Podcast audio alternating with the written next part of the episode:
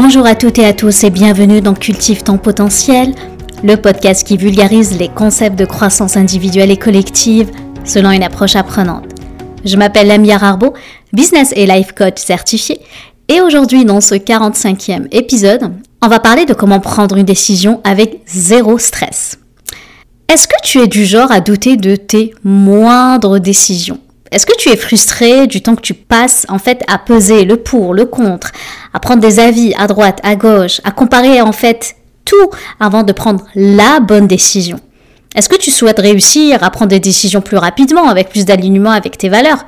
Ben, En fait, je vais donner un exemple de quelqu'un qui était en face de deux verres d'eau. Mais il était tellement pris en fait dans le doute à vouloir choisir le meilleur verre d'eau qu'il soit, que dans son choix, en fait, ce qui s'est passé, c'est qu'il a crevé de soif. Je sais, je sais, c'est pas la meilleure blague au monde, mais elle est pas mal drôle.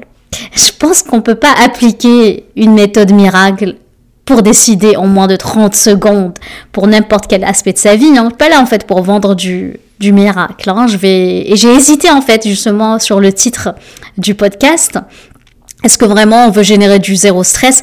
Tu sais que moi je suis partisane en fait du stress. Stress c'est une émotion hein, qui est générée par une pensée et le stress ça nous donne une indication en fait sur comment on se sent et ça nous donne une indication sur comment on, devrait envisager les choses. Du coup, encore une fois, je suis pas là pour euh, pour prôner ce genre de pilule miracle qui va te dire OK, j'ai la méthode pour te faire décider en moins de 30 secondes.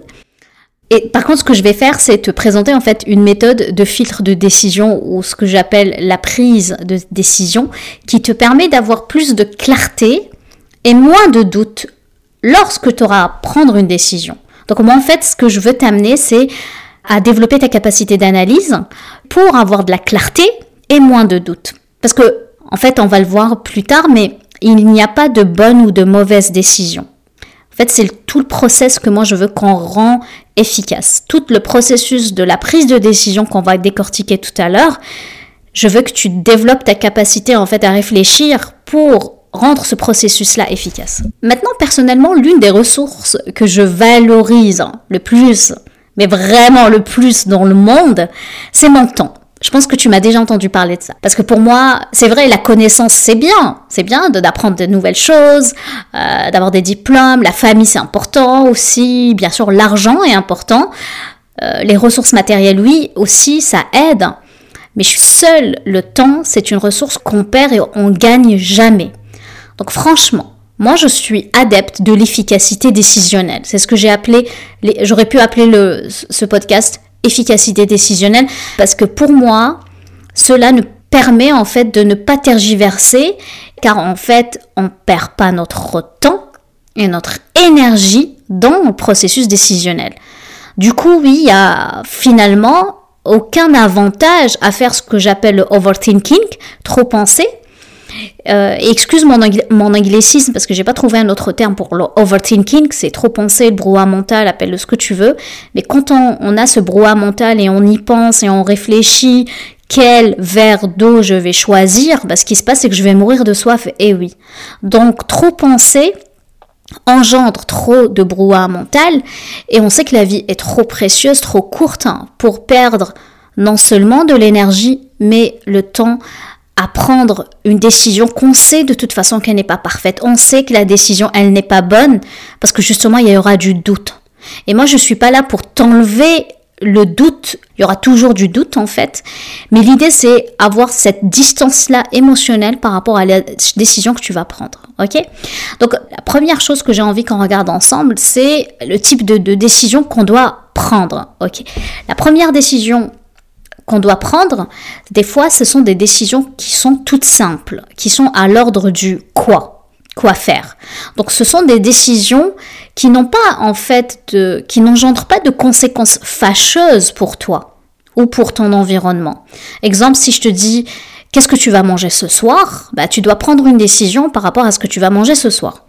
Donc, que tu prennes des pâtes ou du riz, bah, bah, n'y a pas de conséquences majeures. Donc, euh, le seul facteur qui devrait être euh, important pour toi dans ce cas-là, c'est le facteur temps.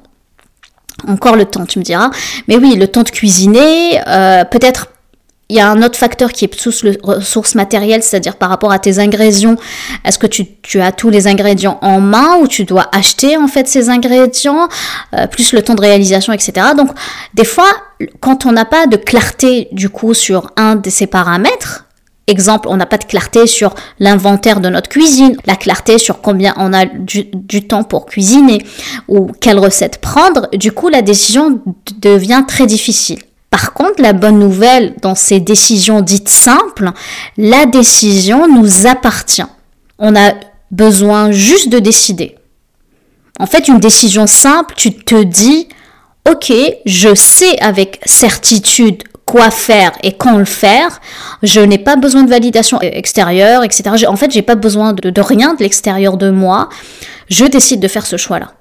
Ok, donc c'est des décisions, par contre, des fois, qui viennent nous, gruger beaucoup, beaucoup d'énergie. Et l'idée, c'est juste de mettre de la clarté sur, OK, euh, comment ça se fait, en fait, j'ai de l'énergie à perdre euh, là-dedans. Des fois, peut-être, on peut faire de la fuite à prendre certaines décisions là-dessus, en pensant peut-être à des problèmes euh, plus, plus généraux. Et c'est pour ça que moi, si je reviens au podcast la semaine dernière, par rapport à, la vie personnelle versus la vie professionnelle quand on parlait dissociation.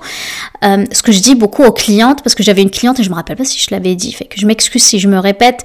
Il y a une cliente, euh, possiblement cliente, qui m'avait dit, bah, Lamia, qu'est-ce que tu fais en fait? Est-ce que tu fais de l'accompagnement euh, personnel ou professionnel? C'est ça, je me rappelle, je l'avais dit. En fait, moi, je dis souvent que, justement, je suis dans une approche systémique, presque holistique. L'idée, c'est que des fois, c'est intéressant de dire comment ça se fait, de, de regarder un peu nos, patterns, nos comportements et de dire nos schémas un peu qui, se répètent et de dire comment ça se fait que j'ai du mal, en fait, à prendre une décision toute simple. Est-ce que c'est de la fuite, en fait, ce que je suis en train de faire, à cause de peut-être une décision un peu plus grande, plus complexe, plus compliquée qui, qui a envisagé? Maintenant, deuxième catégorie de décisions qu'on va regarder ensemble, ce sont des décisions compliquées. Compliqué, c'est pas un mot tabou, parce que je vois beaucoup de gens qui hésitent de dire ce genre de terme, de dire oh mon dieu, ma vie est compliquée, mais c'est compliqué. C'est comme si du, moment qu'on catégorise quelque chose de compliqué, c'est comme si c'est quelque chose que c'est mal. Non, certaines décisions ben, peuvent être compliquées c'est ok. Parce que si je te dis là maintenant, euh, est-ce que tu sais assembler un avion à la base d'un plan. Euh, si t'es pas ingénieur, bah, je suis désolée, mais ça va être compliqué pour toi. du coup, c'est normal d'avoir en fait des, choses compliquées à faire. Et du coup, prendre des décisions, des fois, implique qu'on doit faire un choix qui est compliqué. Hein. Et euh, généralement, d'ailleurs, dans une organisation, quand je pense aux clients corporatifs que j'accompagne, des fois, quand on fait face à un problème euh, qui est compliqué, seul une expertise pour le résoudre. D'accord? Donc, qu'est-ce qu'on fait? En fait On focus le problème à un seul schéma, un seul area, un seul euh, secteur, pardon. Voilà, un seul secteur où on est capable de faire après une résolution de problème. Donc, si c'est un problème opérationnel ou un problème de vente ou un problème marketing, etc. Du coup, dans la vie de tous les jours, ton choix, exemple, pour le prochain poste de gestion que tu as envie d'appliquer, euh, c'est une décision compliquée. Ben oui, parce que peut-être cela nécessite que tu développes ton expertise sur la connaissance de toi, euh, peut-être développer ton expertise à assumer un rôle d'influence, ou bien t'entourer avec confiance, etc. Donc c'est sûr que ce sont des aptitudes qui s'apprennent. Ici, pour savoir est-ce que c'est c'est un choix, une décision compliquée à faire, en fait, tu te dis, je sais avec certitude que je veux ça, mais j'ai besoin d'une aide extérieure. Donc je sais avec certitude que je veux ça, mais j'ai besoin d'aide extérieure. Donc peut-être ici, tu auras à répondre à la question comment me mettre en action dans cette décision, comment mettre en œuvre cette solution-là? Et c'est là que tu vas te dire, ok, si je me pose cette question-là, comment faire ça? C'est peut-être une décision compliquée, effectivement. La troisième catégorie, c'est ce qu'on appelle des décisions complexes. Là, ça se gâte. Et oui. Donc, il y a plus compliqué que compliqué, c'est ce qu'on appelle le, le complexe. Avant une décision complexe. C'est aussi un autre mot qui n'est pas tabou. J'adore moi tout ce qui est problème complexe. J'ai toujours été bonne à résoudre les problèmes complexes.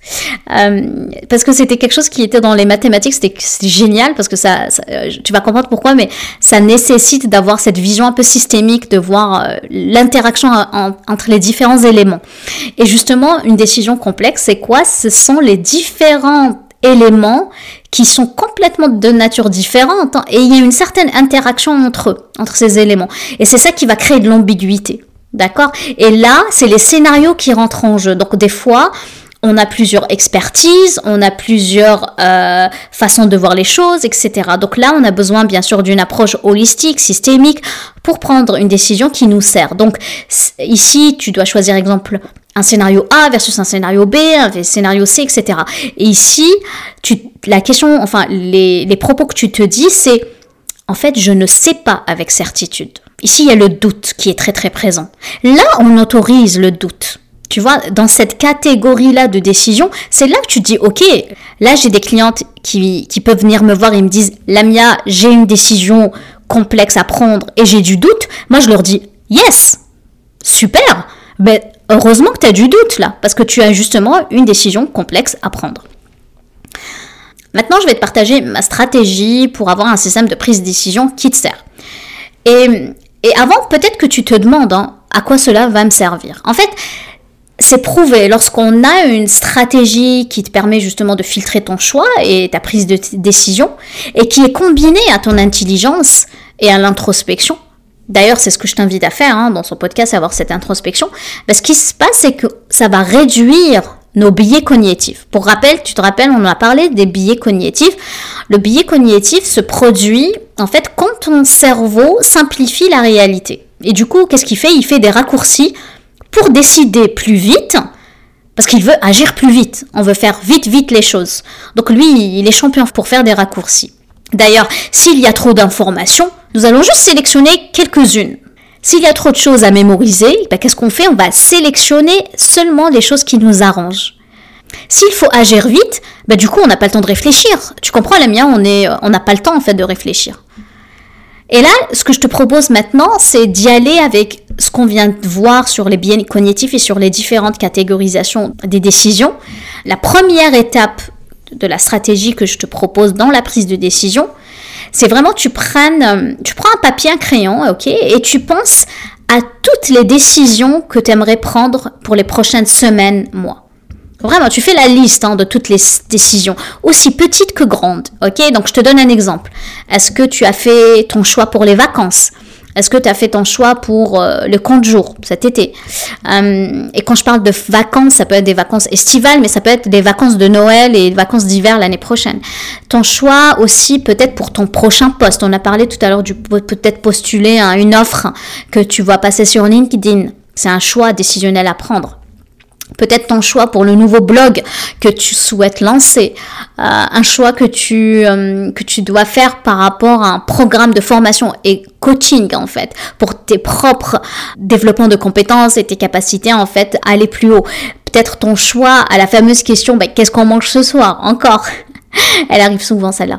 Euh, ton choix pour la prochaine étape en fait pour avancer sur tel projet, parce que des fois on n'a pas, on, le sait pas, hein, parce qu'on est tellement dans l'action ou dans la confusion ou à rechercher du sens, ben, on ne sait pas c'est quoi la prochaine étape. Et euh, peut-être des fois c'est de dire ok, est-ce que je fais le ménage printanier maintenant ou plutôt je fais le ménage financier maintenant, etc. Donc des fois on a tout le temps en fait des choix à faire. Et là, moi ce que je te propose c'est de lister tout ce qui en fait tout ce que tu repousses finalement et qui te crée une certaine charge mentale. Absolument tout. Tu listes tout ça. Tu peux mettre pause, fais-le et tu reviens. Là, en principe, tu es revenu. tu es revenu et tu as fait ton devoir. C'est pas grave si tu l'écoutes en rafale et puis tu veux le, réécouter une deuxième fois pour faire ce devoir-là. C'est toujours intéressant quand même de pratiquer. La deuxième étape maintenant, du coup, chaque décision que tu, viens de lister, on va faire une petite analyse et on va catégoriser les décisions selon les trois types que je, que je viens de te présenter. Pour rappel, on a, tu vas faire trois colonnes, donc décision simple, décision compliquée, décision complexe, et tu vas cocher chaque liste que tu viens de faire par rapport à la bonne décision. Un petit rappel pour les définitions.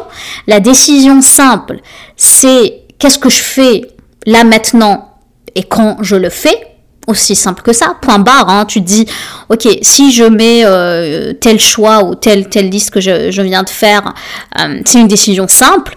Je devrais avoir de la clarté sur qu'est-ce que je fais et quand je le fais. Puis tu peux, dans ta feuille, bah, tu peux rajouter cette information. Du c'est qu'est-ce que je fais et quand je le fais.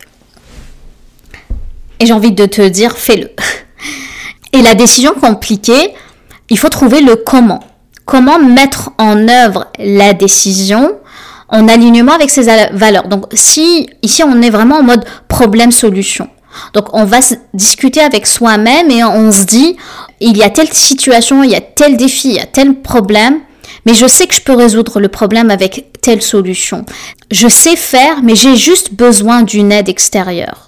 Et l'idée, c'est de dire, ok, c'est vraiment une décision qui est compliquée parce que je ne suis pas capable de la faire seule.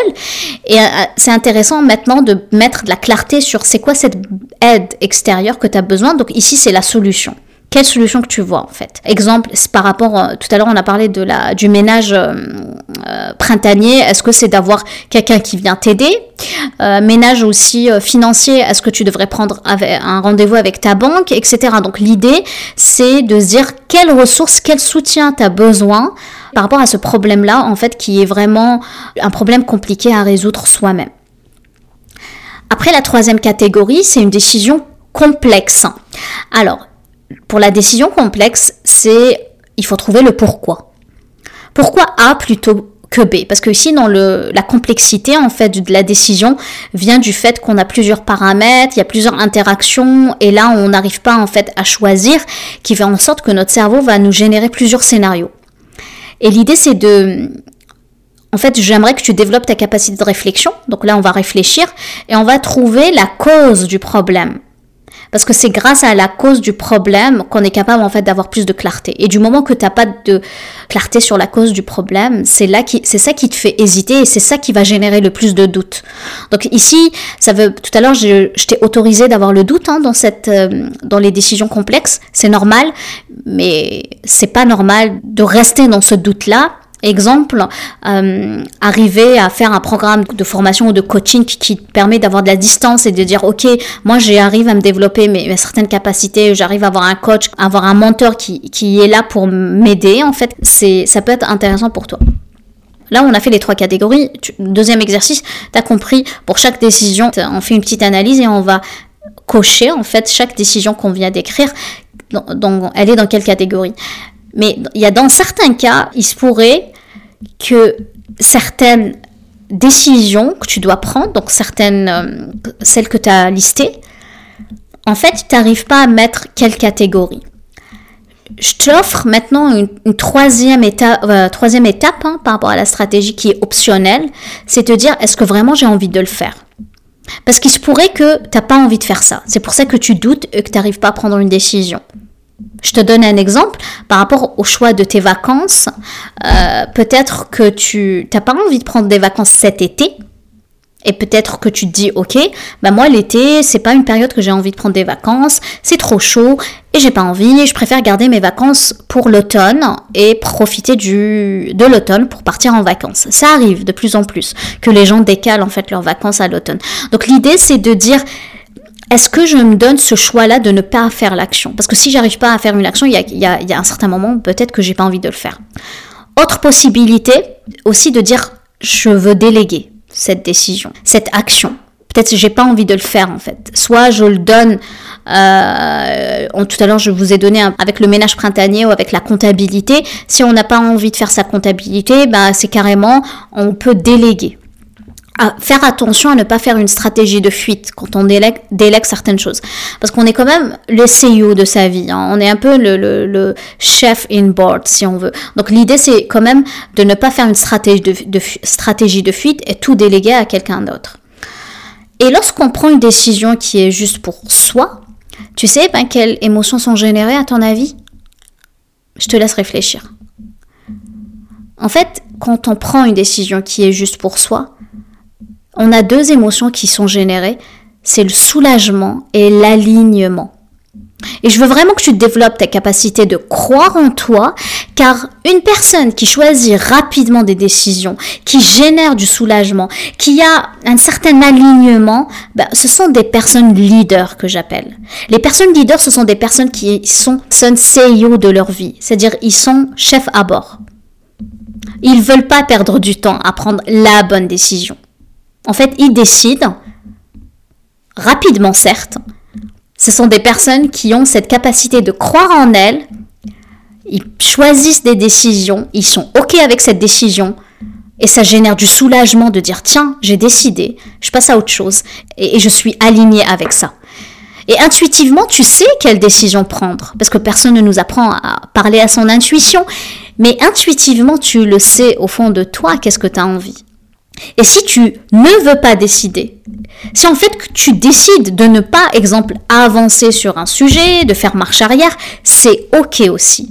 Parce que dans ce cas-là, tu ne dis pas, oh ben je ne sais pas car je sais pas qu'est-ce que ça va créer. Le je ne sais pas, c'est le créateur de confusion. Je pense que je l'ai déjà dit dans un ancien podcast, mais le je ne sais pas, c'est le premier porteur de confusion, de doute. Et cela, qu'est-ce qu'il va créer? Il va créer de la méfiance et du doute de soi. Et c'est le contraire qu'on veut, hein, c'est le contraire de la confiance en soi. Du coup, je te donne un truc que je décide de ne plus ne pas décider. Je suis une personne en fait qui décide tout le temps. Je suis pas une personne qui hésite. Je suis pas une personne qui doute de soi. Je suis pas une personne en fait qui est dans cette ambiguïté de dire je ne sais pas décider. Et justement pour devenir excellent dans sa prise de décision, pour moi c'est aussi faire preuve d'un certain altruisme. Et c'est quoi l'altruisme? Qu'est-ce que c'est? L'altruisme vient de alter, ça veut dire l'autre. Donc c'est centrer l'intérêt de l'autre. Donc là, je veux que tu imagines que tu es deux personnes. Tu es deux personnes, tu as ton côté sombre qui est là, ton ego, qui est là pour te protéger. C'est-à-dire, la première raison de l'existence de l'ego, c'est qu'il vient te protéger. Donc on ne veut pas ne plus avoir de l'ego, ça peut pas, ça ne marche pas. Et qu'est-ce qu'il fait quand il te protège, l'ego? Ben, Il fait naître du doute de toi. C'est pour ça que tout à l'heure j'ai dit, ben, c'est sain en fait d'avoir du doute. Parce que quand il y a du doute, ben, c'est une protection. D'accord? Et quand, euh, par contre, quand l'ego, on le laisse parler, on a trop d'ego, ce qui se passe, c'est que non seulement il va faire naître du doute de toi, mais aussi de la méfiance. Et c'est quelque chose qu'on ne veut pas trop. Fait que l'idée c'est de créer cet équilibre parce que l'autre personne qui vient créer cet équilibre là, c'est l'alter ego, c'est lui qui va faire preuve d'altruisme. Et c'est lui qu'on veut lui finalement lui donner la parole lorsque on doit prendre une décision qui va nous servir, qui, aura du sens pour nous. Et c'est l'alter ego, c'est quelqu'un qui va penser aussi au, au long terme, au bénéfice de la décision dans ta vie. Donc, c'est sûr, ce qu'on veut faire, c'est faire parler ton côté altruiste lorsque tu dois prendre une décision.